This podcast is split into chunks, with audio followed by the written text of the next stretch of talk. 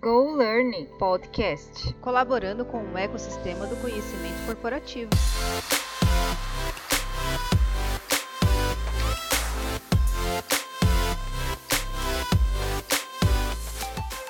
Olá, eu sou a Larissa, mediadora das conversas do podcast Go Learning. O Go Learning é um podcast de entrevistas que visa compartilhar os desafios e boas práticas do cotidiano de TD e RH colaborando com o ecossistema de conhecimento.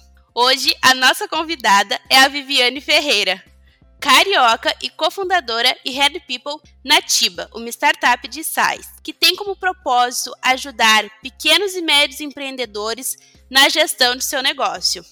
É uma baita lutadora de boxe, hein? E o tema que ela nos traz hoje é o poder do onboarding. Seja muito bem-vinda, Viviane. Obrigada, Larissa. Obrigada pelo convite. Ai, muito obrigada por ter aceito. A Kips faz parte de, de uma boa jornada assim na minha carreira, então eu sempre vou ficar muito feliz de participar de qualquer coisa que vocês façam.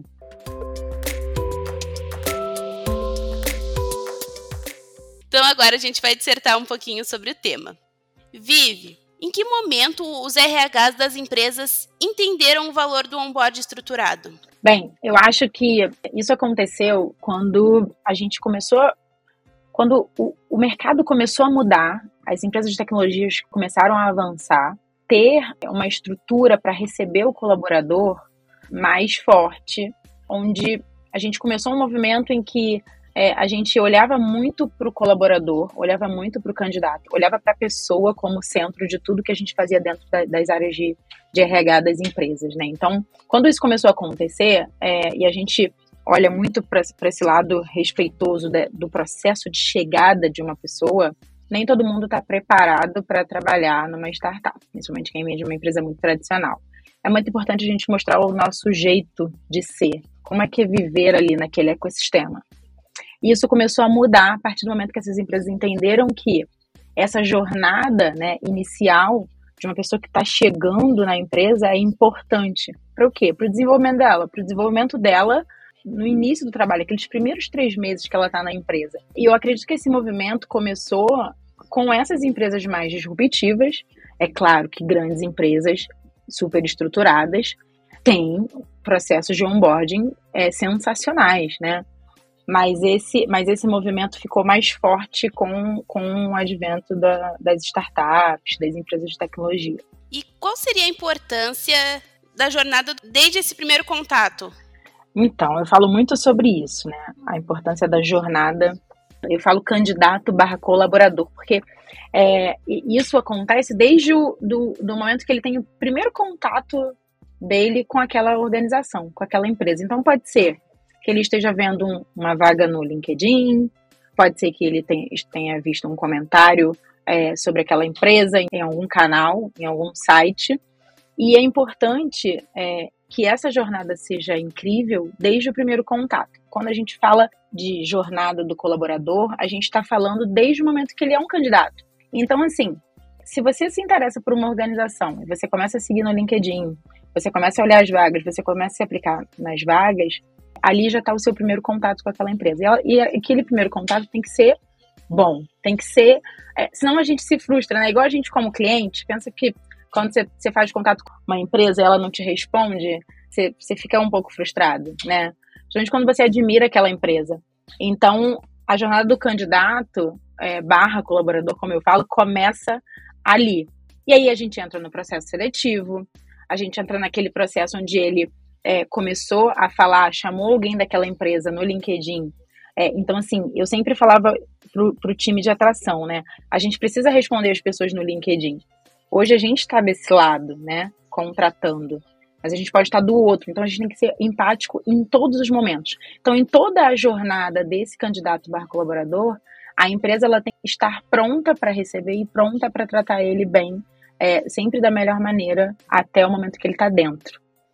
E aí dentro tem que fazer essa jornada também ser incrível. E se ele decidir sair, quando a gente fala dessa jornada, a gente fala do processo de saída também. Porque a gente pensa muito no onboarding, né? A gente tá, eu sei que a gente, nosso tema é o onboarding, mas ele começa quando ele chega, depois que ele recebe a proposta e aceita ir para aquela organização, mas aquela jornada tem que ser incrível até o momento que ele decide sair.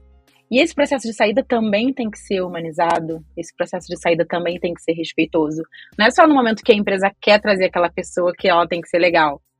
Ela tem que ser legal também no fim. É um ciclo. Gente, eu tô, tô surpreendida, sabe? Deveto falando isso realmente tá me chamando muito a atenção. De pensar que a gente tem o aspecto que a gente vê assim, pô, vamos ver como é que é a publicação dessa vaga, quais são os aspectos, o que, que as pessoas falam dessa empresa, como é o ambiente de trabalho lá. Então, realmente é a nossa primeira impressão para ver se é realmente um lugar que eu gostaria de estar lá. Porque é um lugar que eu vou passar boa parte do meu tempo lá, né? A gente já tá mudando aquela cultura de trabalhar apenas por obrigação. Tu precisa, além de trabalhar porque, porque a gente precisa, mas também estar num lugar que tu se sinta bem, né? É extremamente importante, né? Você se, se sentir bem, você se sentir respeitado, você se sentir. Aí a gente fala de cultura, né? Quando a gente fala de cultura organizacional, é muito importante que nesse processo o candidato, né, o colaborador, aquela pessoa que está chegando, ela se sinta acolhida de fato. E aí quando a gente entra em, em questão de como fazer o onboarding, né, qual é, qual é o papel do onboarding nesse, nesse processo, é o quanto aquela pessoa se sentiu desde o primeiro dia que ela chegou na empresa. E aí, assim, hoje a gente está no modelo remoto, mas eu vivi o presencial, né? Quando a gente começa a mudar e quebrar alguns paradigmas que quando a gente fala de RH, era aquelas pessoas que sentavam para entrevista e ficavam cinco horas esperando o recrutador, e, e aí falavam que era um teste para saber se aquela pessoa tinha paciência. Não existe, é assim, é a hora das pessoas, isso é falta de respeito. Então, assim, é a gente, é, são esses pequenos detalhes no dia a dia que fazem a diferença. É você não atrasar no processo seletivo, você não atrasar, você não pode, seja presencial, seja no online, seja uma reunião remota. Você está fazendo uma entrevista, você não pode atrasar. Então, assim, era uma coisa que eu sempre batia, né? O gestor, a, a, gente tem que ficar, a gente como recrutador tem que ficar de olho. O gestor, ele tem milhões de reuniões. Será que ele entrou na, no horário para entrevista com o candidato? A gente não pode deixar ninguém esperando. Então, não pode deixar esperando no presencial nem no remoto. Então, são pequenas, pequenas coisas que a gente entrega no dia a dia é, que, que, tem que ser natural, tem que ser natural, a gente não pode forçar. E isso aí vai muito do que da cultura da empresa, né? Do que, que ela quer, de como ela quer se mostrar e como é que as pessoas se sentem depois que elas entram naquele ecossistema. A gente tinha uma questão de tratar todas as pessoas bem com respeito. Quando tinha um candidato sentado que chegou antes para a entrevista, todas as pessoas que entravam na empresa perguntavam se ele queria água ou café, se ele tinha sido atendido.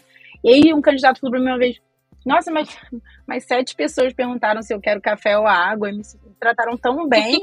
Nossa, que legal. É, porque quando a gente vê o outro fazendo, a gente vai fazer também, porque é natural e vira um processo natural, não é nada forçado. Eu não pedia para ninguém fazer Sim. É, é muito isso, assim, sabe? Que eu penso que são nesses pequenos detalhes que essa jornada se torna interessante. A gente, como é, área de pessoas, tem que pensar nisso, né? Tem que pensar no detalhe. É no detalhe que a gente conquista as coisas. É nesses pequenos detalhes que as pessoas se sentem parte do negócio. Sim. E assim, tu já começou a falar um pouco. E quais outros aspectos, assim, é, é importante ter um onboard bem estruturado? Qual é a relevância disso? Olha, e aí, quando eu falo da, da, da jornada, é assim: você começou, você fez um, um processo de atração é, incrível. Você fala super bem da sua empresa na internet, no LinkedIn, né? Você tem página de carreira bonita, você tem valores bem estruturados, todo mundo vê aquilo ali. Mas e na prática, né? Então, beleza, eu fiz um processo de atração sensacional, a pessoa tá super comprada, ela entendeu que a cultura da empresa é aquela, e aí ela chega para trabalhar, é o primeiro dia dela. Se a pessoa chega para trabalhar e não teve ninguém para receber ela, ela teve que correr atrás do computador. Ela teve que perguntar para o gestor que horas que tinha uma reunião. Ela já começa o primeiro processo de frustração. Essa jornada ela se encaixa uma na outra, é uma engrenagem. Então, eu, eu fiz um processo de recrutamento e seleção sensacional. E a pessoa chega para trabalhar e eu falo que a, a, cultura da empresa é sensacional na entrevista, e a pessoa chega para trabalhar, ela não sabe aonde vai, quem vai receber, que horas ela tem uma reunião. Então, é, por que, que é relevante, né? E aí, isso casa com infra, né? Com processo de infra, com processo de departamento pessoal, com processo de admissão. Só para fazer um exame admissional, o que, que, adianta eu ter um processo de atração, um onboard sensacional, se a pessoa fica lá esperando o médico para fazer o ASO o dia inteiro? Então, assim, como é que a gente muda isso? É, como eu falo, assim, é uma trilha, né? É, a gente fala uma trilha de aprendizagem, no, mas é uma trilha que a pessoa precisa percorrer, e isso tem que, e, e esse respeito, isso tudo que a gente vem falando de valores, tem que estar tá em todos esses pontos. Por que, que é relevante o início da pessoa? É, beleza, ela chegou, então, time de infra, ele, eles entregaram o computador? A pessoa tem computador para trabalhar? O computador tem que chegar antes do primeiro dia dela, na casa dela, no modelo remoto. Se for no modelo, no, no modelo presencial, ela tem que estar tá lá, ela chegou no escritório, ela tem que ter o computador, ela tem que ter o computador, ela precisa de celular. Quais são, o que, que ela precisa para conseguir começar a trabalhar? Beleza, ela já está com acesso a todos os, os sistemas que ela precisa para trabalhar? Então, assim, a operação do onboarding, ela, ela é trabalhosa, mas ela, ela tira o processo de chegada da pessoa ele é super importante. E tem várias áreas envolvidas nesse processo é, de onboarding. Por que, que ele é relevante? Porque que ele vai fazer aquela pessoa se sentir acolhida, porque ele vai fazer a continuação daquela jornada de, do recrutamento e seleção que foi sensacional. E aí, beleza, começou, a empresa dedicou dias dela, horas dela de trabalho que, que ela já iniciou para que ela aprenda sobre o negócio e aí, quando a gente fala da estruturação e da relevância, é você chegou aqui para trabalhar. Você entende o que a empresa faz? Você sabe quais são os processos? Você sabe código de ética? Você sabe é, como funciona? Qual o dia que seu pagamento, você cai o seu pagamento? Você sabia que você, a gente tem esses benefícios aqui? A gente fala no recrutamento, no, no processo de atração, mas é importante repassar. É, você sabia que aqui você pega o seu olerite? Se você quiser alterar o seu plano de saúde, fazer um upgrade, sabe com que área que você tem que falar? Então, assim, a pessoa tá ali, ela tá recebendo as informações, ela vai ter dúvidas ao longo do processo, mas ela sabe onde estão as coisas. Ela sabe que alguém pegou e preparou o processo dela de entrada. Alguém está preocupado com isso. E o papel do RH é fundamental nesse processo.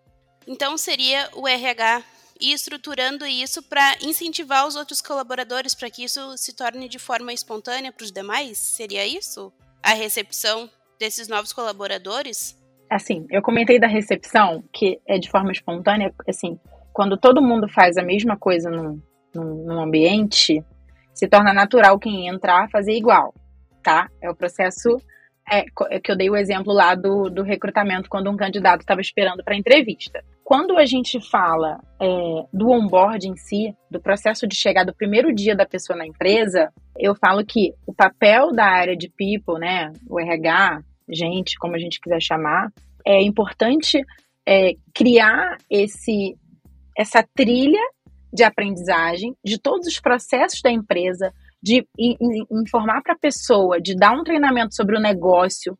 Todo mundo precisa saber o que é o negócio. Só precisa conseguir chegar em casa à noite, falar para o pai, para a mãe, para o marido, para a esposa, que é o negócio que ela, que, ela, que ela tá indo. E a pessoa precisa sair desse onboarding falando assim: isso aqui é sensacional.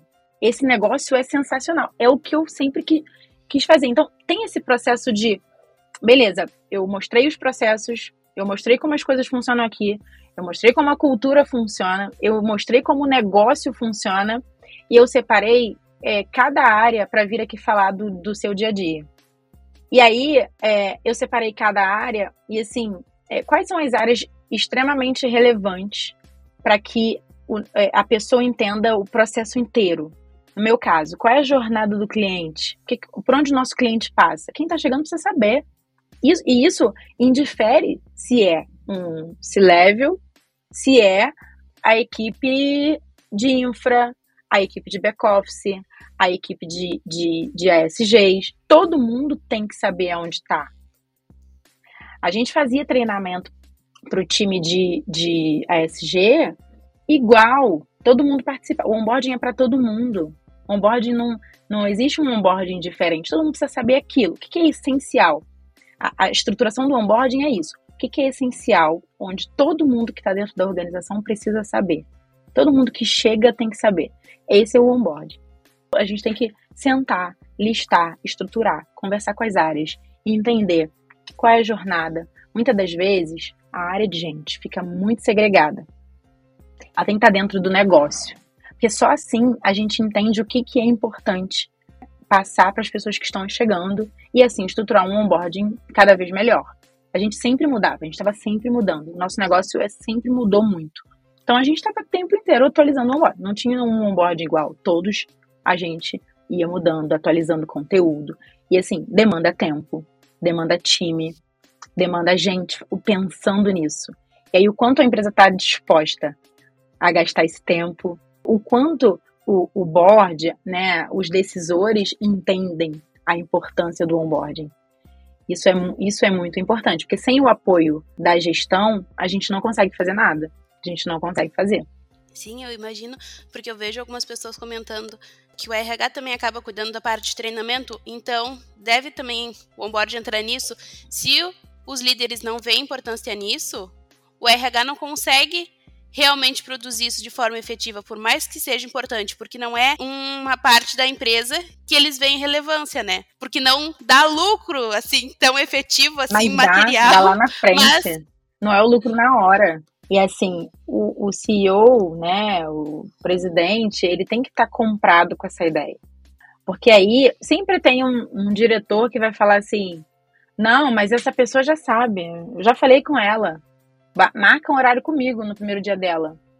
E aí é quando entra os valores, né, da empresa. Se a gente tem uma cultura forte, deixa eu dizer, não, esse é o processo. Marca a semana que vem. Se for um board de cinco dias, três dias, dois dias, né? Até quando o colaborador vai embora e volta, ele tem que refazer. O onboarding está sendo atualizado. Ele tem que refazer. Por mais que ele entenda do negócio, tem muita coisa nova acontecendo. Muita coisa que, que é processos novos que acontecem, que aparecem. Então, assim, é, é muito importante a gente ter esse mindset também de precisa que todas as pessoas participem. E o onboarding é momento da pessoa sentar, ouvir, entender, tirar suas dúvidas e se sentir confortável para começar o trabalho dela. E como é que seria o onboard e a operação de onboard no dia a dia? É, eu até já dei um spoiler, né? A operação do onboard no dia a dia é, é trabalhosa. Assim, se a gente tem uma janela, né? Normalmente a gente cria janelas de admissão. E aí, quando eu falo do casamento, é a engrenagem, né? Que é essa estruturação da, da, do ciclo de entrada do colaborador. Aí ele começa lá na atração de talentos. Depois, esse, é, depois que essa pessoa aceita essa proposta, ele vai para o DP, o time de, né, de, de departamento pessoal. O time de departamento pessoal começa o processo de admissão daquele colaborador. Esse processo de admissão tem que estar casado com um time que faz o onboarding. E o time que faz a operação do onboarding tem que começar. E aí, ao mesmo tempo, tem enfim, não, é, dependendo do tamanho da empresa, tem empresas que não têm um time de infra, faz tudo. Tipo, hoje aqui na Tiba a gente faz tudo. Computador, transportadora, vai chegar a tempo.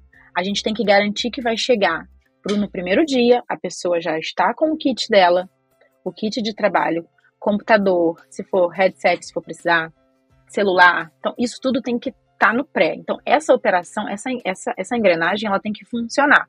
E, e às vezes a gente tem esbarra em algumas questões, né? Por exemplo, na pandemia, né? A gente, nossa, o onboarding, a gente não tinha, a gente era presencial, a gente não tinha estrutura de envio, de kit, de computador, né? Então tem toda uma questão que a gente esbarra aí, né? E como é que a gente faz esse esse processo acontecer? É mesmo que você estiver entregando um produto para um cliente, é, um cliente interno, ele tem que ser tratado como tal ele tem que ser respeitado e ele não pode se, se virar para arrumar um computador na segunda-feira para ele começar a trabalhar. Então, é, essa operação no dia a dia, ela é, ela é bem trabalhosa e, ao mesmo tempo, é, tem todo um processo de preparação. Garantir que os usuários estão criados, quando a gente não tem processos super estruturados de infra, de, no, no, time de infra. Garantir é, que aquela pessoa tem acesso à internet garantir que na segunda-feira, é, né, enfim, ou no início do, do dia, a gente vai, é, vai conseguir, se todo mundo se logar e está disponível, é, se a trilha, a, a, trilha de, de aprendizagem daquele onboarding, ela tá, tá atualizada, é, se a pessoa já, já assistiu o conteúdo, se é pré, se a gente vai fazer um pré-onboarding para a pessoa assistir alguns conteúdos antes de chegar, para ela tirar dúvidas. A gente tem toda essa construção de vídeos, in, incluir na plataforma Keeps é, criar os quiz, né? O que, que a gente vai fazer? O que a gente vai fazer para motivar, né? Para engajar essas pessoas? A gente vai dar um voucher do iFood? A gente dá o primeiro almoço? O que, que a gente precisa pensar para poder fazer esse dia ser legal? A gente vai fazer uma brincadeira? É, no final a gente vai rodar uma pesquisa? Então, isso tudo tem que estar pronto, preparado, testado, validado, quais áreas. A gente tem, é, no nosso processo, a gente pegava os diretores das áreas e eles falavam no onboarding, para explicar, cada um apresentava a sua área e como, e como aquela área funcionava dentro daquele ecossistema, né? E qual era a importância daquela área para o negócio. E aí, é, invite, a gente tem que garantir que o diretor tem agenda para aquele dia, a gente tem que garantir que ele está com o PPT arrumado, então, assim, essa operação, ela é trabalhosa, ela, ela, é, ela, é, ela é grande, ela não é simples. E aí, é, as pessoas que estão ouvindo provavelmente vão, vão, vão se identificar, né? É, e as pessoas acham que é simples, né? Quem tá de fora, ah, é só um, é só um onboarding, né? É, mas não é, tem muito trabalho, muito trabalho. E, mas esse trabalho é tão gratificante, porque, e, o melhor disso tudo é ver as pessoas te agradecendo, assim. Nossa, eu nunca fiz um onboarding tão estruturado. Nossa, eu tô, fiquei muito feliz, eu entendo de tudo. Eu tô, a gente tinha, fazia todas as pesquisas no final e elas traziam essa, esses dados. Eu, e uma vez eu cheguei e falei assim: não é possível, as pessoas devem estar falando, as pessoas só falam bem. Não de, deve ter uma crítica. Como pode? Então, assim, é, que a gente faz a pesquisa querendo melhorar. As pessoas só falavam bem. Eu falei, será que as pessoas estão mentindo na pesquisa e não estão falando a verdade pra gente? Ah, não, a gente tem que ver outra forma de fazer. A Fernandinha, que trabalhava comigo, falava, é, as pessoas estão falando bem. Eu falei, não, então vamos rodar essa pesquisa depois do onboard, pra ver se as pessoas falam. Então, assim, a gente vai testando, a gente vai arrumando, a gente vai tentando ajustar. Mas se a gente coloca amor no que faz, se a gente pensa nas pessoas, e a gente, se a gente se coloca no lugar, a gente faz um negócio bem feito. E Vive, tu já falou realmente um pouco disso e tu tem mais alguma coisa para trazer pra gente de como trabalhar o encantamento? Eu falo que é, é como se fosse um relacionamento amoroso. Esse processo de, de, de encantamento ele começa no recrutamento e seleção ele começa na marca empregadora, e aí, enfim, a gente abre um leque aqui, né? Você trabalha o seu employee brand. E aí é muito importante isso ser muito transparente, né? Muita gente fala muita coisa que acontece que não acontece. Então, é importante a gente falar a verdade, assim, combinado não ser caro. E aí, a gente começa esse processo de romance no, no recrutamento e seleção. Depois que no recrutamento e seleção a gente, a gente passa dessa etapa, a gente precisa iniciar essa jornada do candidato, do, do colaborador, né, da pessoa que está dentro já, com um onboarding estruturado, com informações, para que aquela pessoa consiga exercer as atividades dela da melhor maneira e consiga contribuir. E consiga continuar feliz, né? Feliz porque, porque fez uma escolha, né? São pessoas, famílias envolvidas, muita coisa envolvida numa ou numa mudança, né? Quando a pessoa sai de uma empresa para outra, ou quando ela tá, estava desempregada e está super ansiosa para começar a trabalhar. Então a gente está lidando com pessoas, né? Com pessoas que têm expectativas e é por isso que o processo de recrutamento e seleção ele tem que ser sério também. Tem que dar, a gente tem que é, gerenciar isso, né? Pensar que a pessoa não pode ficar esperando. E aí, enfim, não é o tema, é uma, é uma engrenagem, né? Então, assim, quando a gente fala que é, a pessoa ah, o processo seletivo demora, né? São muitas etapas. Ah, imagine você tá num processo seletivo que tem milhões de etapas e que você fica esperando a próxima etapa sem ninguém falar nada com você. E tem empresas que isso demora meses. Olha, para a pessoa que está na expectativa de saber um, um, qualquer coisa, eu nunca vivi isso, mas eu sei que é desesperador. Então é, olha, tudo bem, é, é, um, é um feedback. A gente está, o processo ainda está rodando, mas a gente está te considerando para vaga, fica tranquilo, logo, logo a gente. É, um, é só um, uma pequena informação. Então, é, então é isso a gente, a gente tem que fazer, a gente tem que fazer acontecer, a gente tem que pensar sempre no, no outro, né? E aí, quando a gente faz esse processo de onboarding super estruturado, em que o RH fez um onboarding sensacional, encantou a pessoa que está chegando e mostrou para a pessoa que aquela empresa é tão sensacional que ela fez a escolha certa, e ela chega na área dela para trabalhar e ela vê que não é nada daquilo, ninguém fez o, o pós, né? Ninguém conversou com ela. Ela tá perdida. Todo, todo o trabalho que a gente teve para trás, ele, ele morre. Ele acaba. Ele é inútil. Então é, como fazer é, esse, esse processo de encantamento, né? Que eu falo muito, é muito engraçado, porque eu tentava vender esse processo de encantamento para os meus líderes de tecnologia. São pessoas super pragmáticas e eles falavam. e eu fazia analogias e analogias de filmes e para tentar vender para eles que o quanto é importante é, eles fazerem um recrutamento de seleção humanizado, fazer a entrada, fazer o onboarding do colaborador que está chegando, do desenvolvedor, de quem quer que seja, é dentro da área, ser legal, ser, ser um dia que vai fazer sentido na vida da pessoa que ela vai falar disso lá na frente. Então são essas coisas que contam, né?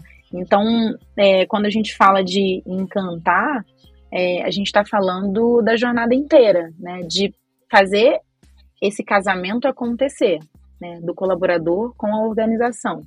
Sim. Vai, guria, eu tô encantada. e olha só, tu já começou a falar de como é que foram com, os teus, com alguns dos teus líderes. Como é o onboard de líderes? Então, a gente, a gente fazia um pós-onboard. Né? Os líderes entravam no onboarding tradicional. Tinha um onboarding, é aquele que eu te falei. Desde o time de SG, infra, todo mundo. Né? É, você entrou para ser conselho da empresa, você faz o onboarding. Todo mundo faz o onboarding que é o onboarding é, que dá uma visão geral da organização, né? Depois a gente faz o onboarding de líderes. E aí, assim, quem é líder tem que estar tá sabendo de todos os processos de liderança.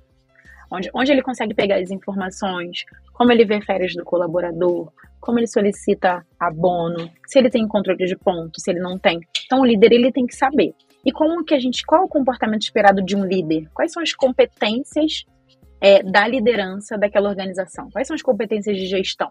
Então a gente faz e estrutura esse, esse, esse onboarding é, de líderes para que os líderes também não cheguem naquela organização e não saibam para onde ir, não saibam o que perguntar.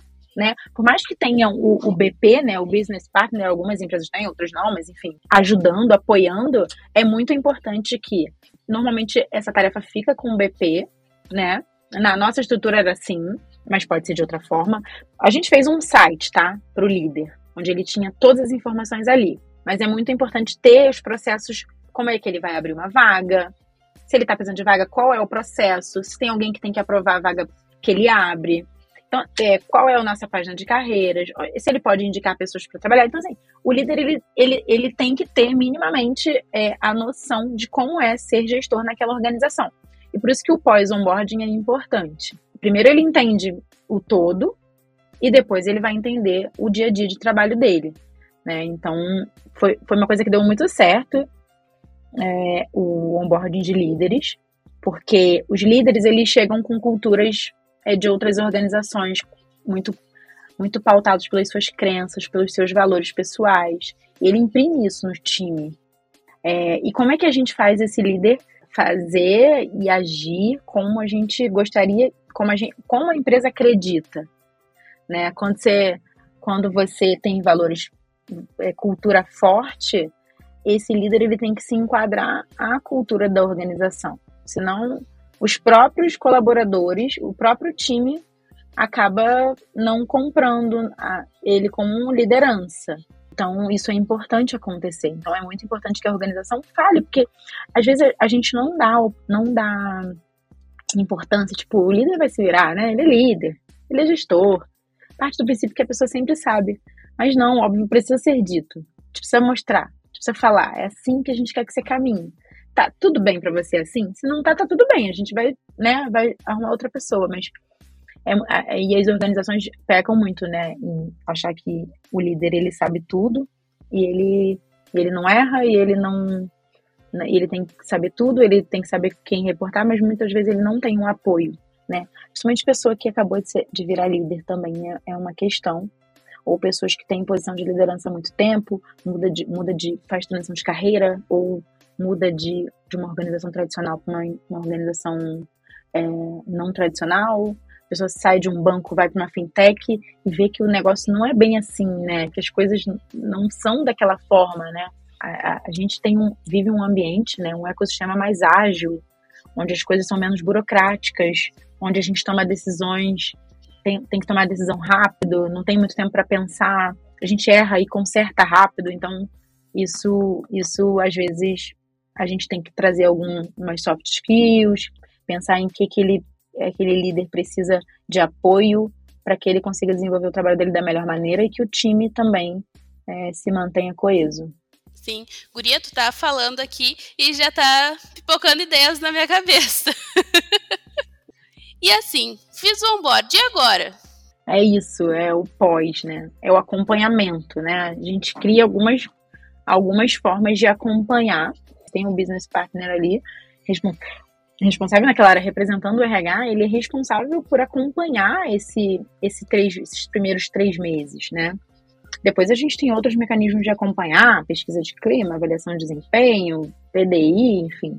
Mas a gente precisa acompanhar se é, garantir que a chegada daquela pessoa é, na área foi feita de maneira estruturada, se o líder recebeu a pessoa, ou se ele designou isso para alguém, garantir que a agenda da pessoa, depois que ela entra na área, tenha reuniões pontuais, se, ela, se aquelas reuniões se incluíram a pessoa. Porque às vezes o negócio é tão zoneado que a pessoa chegou para trabalhar, ninguém sabe, e a pessoa não está nas reuniões do time. É, então, é, é, é isso. É, fiz onboarding agora. O que, que, que eu faço daqui para frente, né? Como é que eu me integro nesse time? Como que eu conheço as pessoas desse time? E, e o papel da gestão ou do BP, se houver, é garantir que isso aconteça. É garantir que, que isso aconteça e crie as pesquisas dentro dos três meses para a pessoa dizer como que ela está se sentindo, né? Para a gente conseguir trazer esses dados para a liderança e falar, querido, na sua área as pessoas estão insatisfeitas quando chegam. Como é que a gente faz para mudar isso daqui? Isso impacta no clima da organização, né? Então é a gente tentar é amarrar todas essas pontas para que elas aconteçam da melhor maneira possível. E tu tem algum conteúdo para estar tá nos indicando sobre o tema? Pode ser livro, curso, uma live? Tudo isso que a gente falou aqui está muito alinhado com a cultura, né? Eu sou, eu sou estudiosa sobre cultura organizacional. Eu gosto muito de ler o Barrett, Richard Barrett. É um americano, eu acho que ele é americano ele, ele fala sobre cultura organizacional e valores dentro das organizações.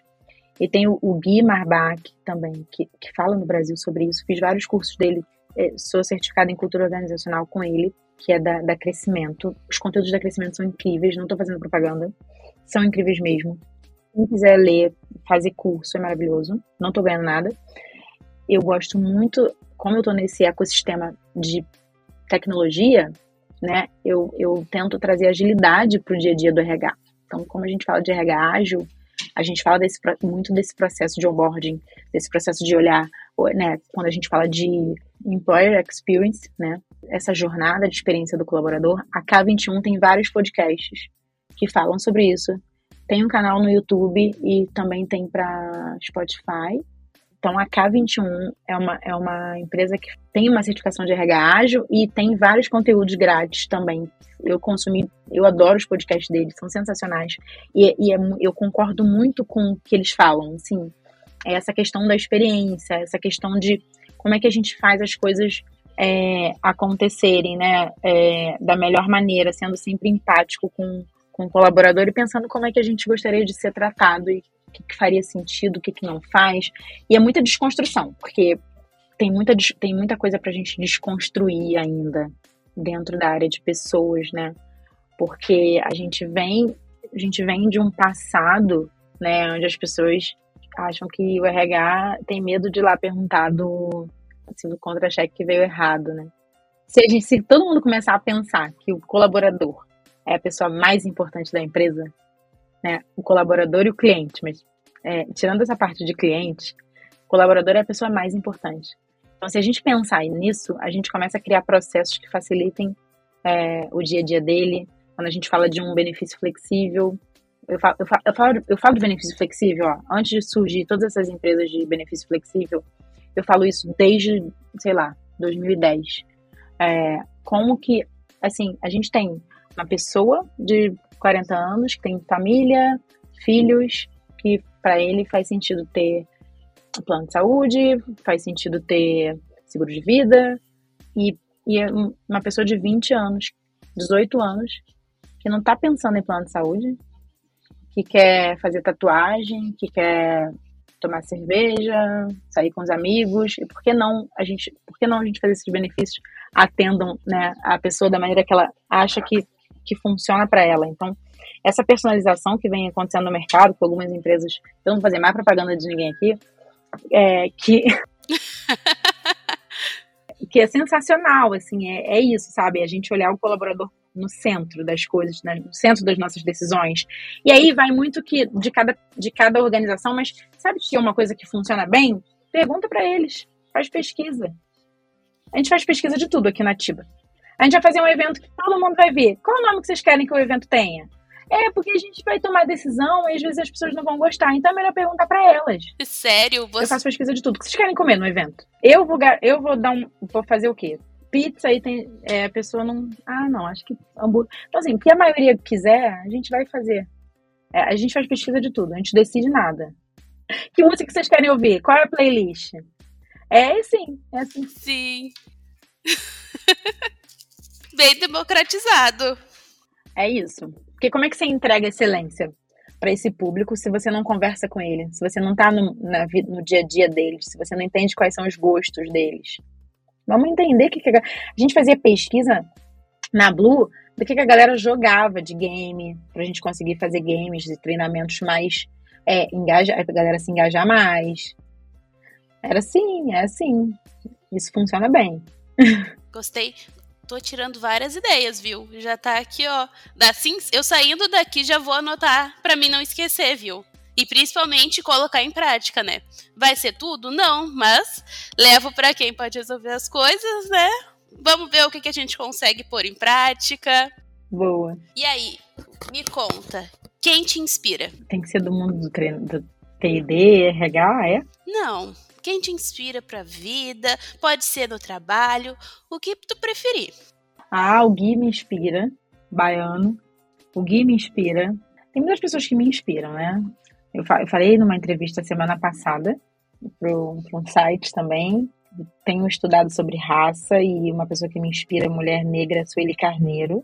Foi uma das primeiras ativistas e, e pessoa, mulher ser ouvida, mulher negra ser ouvida gosto muito, são pessoas que me inspiram. E todos esses empreendedores, e aí não vou citar nomes né, de todos, mas enfim, são muitas pessoas que inovaram, sabe?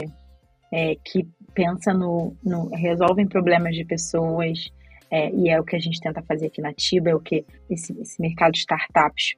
Vocês me inspiram, o Gustavo, Rangel, Rangel me inspira, porque assim, quando ele veio com a ideia, quando vocês vieram com a ideia de que deu um boom na minha cabeça, né? Eu, é, tendo que resolver treinamento e desenvolvimento da empresa inteira que botaram nas minhas costas, e eu pensava assim, gente, eu nunca vou conseguir, nem que eu tiver 50 pessoas, eu vou conseguir consolidar todos os conteúdos necessários para as áreas. Não, não existe, não funciona, não vai funcionar. E quando o Gustavo apareceu, ele me mostrou um caminho. É, e é isso, né? Startup é isso. É a gente pensar em resolver problemas do cliente, né? Problemas no dia a dia com tecnologia, com agilidade, com inovação. E, você, e vocês, né? Eu, admiro muito a Kips, vieram é, resolver um problema que é facilitar a inclusão de trilhas de desenvolvimento na plataforma. Porque antes era um processo muito robusto, muito trabalhoso, eu tinha que ter um time grande para se dedicar àquilo ali.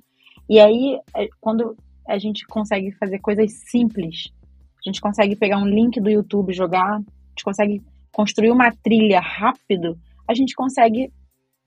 Tá aqui, área, tá, tá aqui, gerente, gestor, que seja. A gente tem a plataforma, você vai lá, constrói a sua trilha, tira do, do PPT, tira do seu computador vamos consolidar. E aí eu comecei a fazer um movimento de vamos consolidar o conteúdo dessa organização, o nosso capital intelectual, tudo que a gente tem aqui de conteúdo, vamos consolidar num lugar só. E aí veio o Pulses, que a gente conseguia ter ali os canais das áreas, as pessoas. E a gente começou a engajar as pessoas a construir conteúdo. Tem muita gente querendo falar, querendo falar coisas. A gente, a gente tinha profissionais excelentes de tecnologia que queriam falar, que vendem curso, e por que a gente não tem isso dentro de casa? Então, a Kips possibilitou isso na, na época, e foi, é, é isso, assim, é, eu, eu admiro muito essas, essas pessoas que constroem plataformas e soluções para problemas do nosso dia a dia. Ai, que ótimo! Nossa, eu fico muito feliz por ver teu relato, viu? Que bom que a plataforma conseguiu ser tão proveitosa para vocês e inspirar realmente os colaboradores. E agora tu tem uma situação inusitada de TD para estar tá nos contando que tu passou? Algum perrengue? Assim, perrengue, lembrei de um perrengue. Olha, a gente fez um onboarding e a gente começou a falar de valores. Eu comecei a apresentar valores, né? A gente fazia um mix, né? Momentos ao vivo, momentos dentro da Kids, né? De trilha de aprendizagem. E aí a gente foi falar de respeito. E uma colaboradora pediu para falar, é, que estava chegando, e ela falou: olha, é, acho muito legal a empresa ter isso e tal, e a gente. E, e vocês prezarem por isso, não, não, porque eu vivi num ambiente em que o meu chefe fazia campanha para eu não tomar vacina, pedia para votar num, num político, eu não achava certo. E aí um diretor, o diretor se posicionou também politicamente. E aí virou uma discussão política no meio do onboarding e como eu, eu consegui lidar com aquilo. E aí eu consegui sair bem no negócio, mas foi um desafio, foi uma coisa inusitada que, eu, que assim, me marcou. Um baita climão! Um baita climão. E o diretor que estava era o chefe da pessoa. Então, assim, foi bem difícil, porque ele se posicionou politicamente, que não é certo, né? Assim, na hora a gente tenta relevar, né? A gente não pode entrar nessas, nesses, nesses temas, principalmente no, no, no, Zoom da empresa, a gente falando ali, falando treinamento, falando de respeito, falando de valores e tudo. Foi, foi complicado, mas a gente conseguiu resolver, assim, mas foi uma coisa bem inusitada para mim, que me marcou. Sim, eu imagino. Gera um climão assim, aí a gente precisa, não, eu preciso me centrar e resolver isso. Como eu vou resolver isso? É, no ao vivo, né? No Quem Sabe Faz ao Vivo. Aham. Uhum. Imagina o jogo de cintura que tu deve ter tido. É. Vá, olha. Foi isso. Ai, Vivi, muito bom te receber aqui, viu? Foi um bate-papo maravilhoso. Eu fiquei feliz de falar. Foi bom. Foi bom relembrar das coisas. Às vezes a gente no dia a dia esquece né, da nossa jornada, tudo que a gente passou. Estou é, muito feliz com o convite. Então fiquem à vontade para me chamar, para falar qualquer outra coisa que eu estou vivendo agora, uma nova jornada de carreira né, empreendendo, construindo a minha empresa e, e entrando nesse mundo, ser founder e, e, ter vários desafios ali, aqui. Então é isso, assim, é, eu, a porta está sempre aberta para vocês, para o Gustavo, para você, para todo mundo da Kips. Então fiquem à vontade, foi um prazer enorme, prazer imenso ter participado, ter sido escolhida para falar sobre um tema que eu gosto bastante. A guria merece, viu? Foi maravilhoso. Saí daqui realmente cheia de ideias, viu? Então, ficamos aqui com mais um Go Learning. Nos sigam nas redes sociais.